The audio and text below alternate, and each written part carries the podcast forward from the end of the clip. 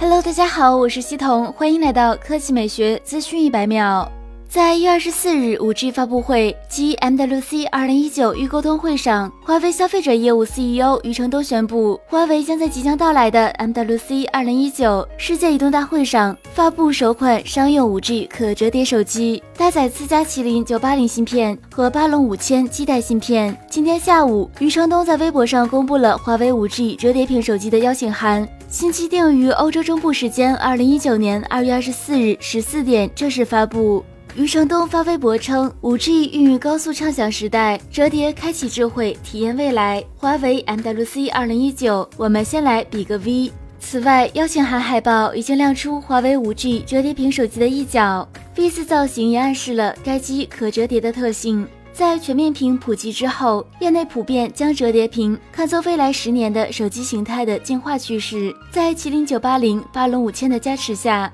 华为 5G 折叠屏手机的性能以及 5G 支持已经万事俱备，最值得期待的还是华为 EMUI 将带来怎样的全新交互和惊喜创新。好了，以上就是本期科技美学资讯一百秒的全部内容，我们明天再见。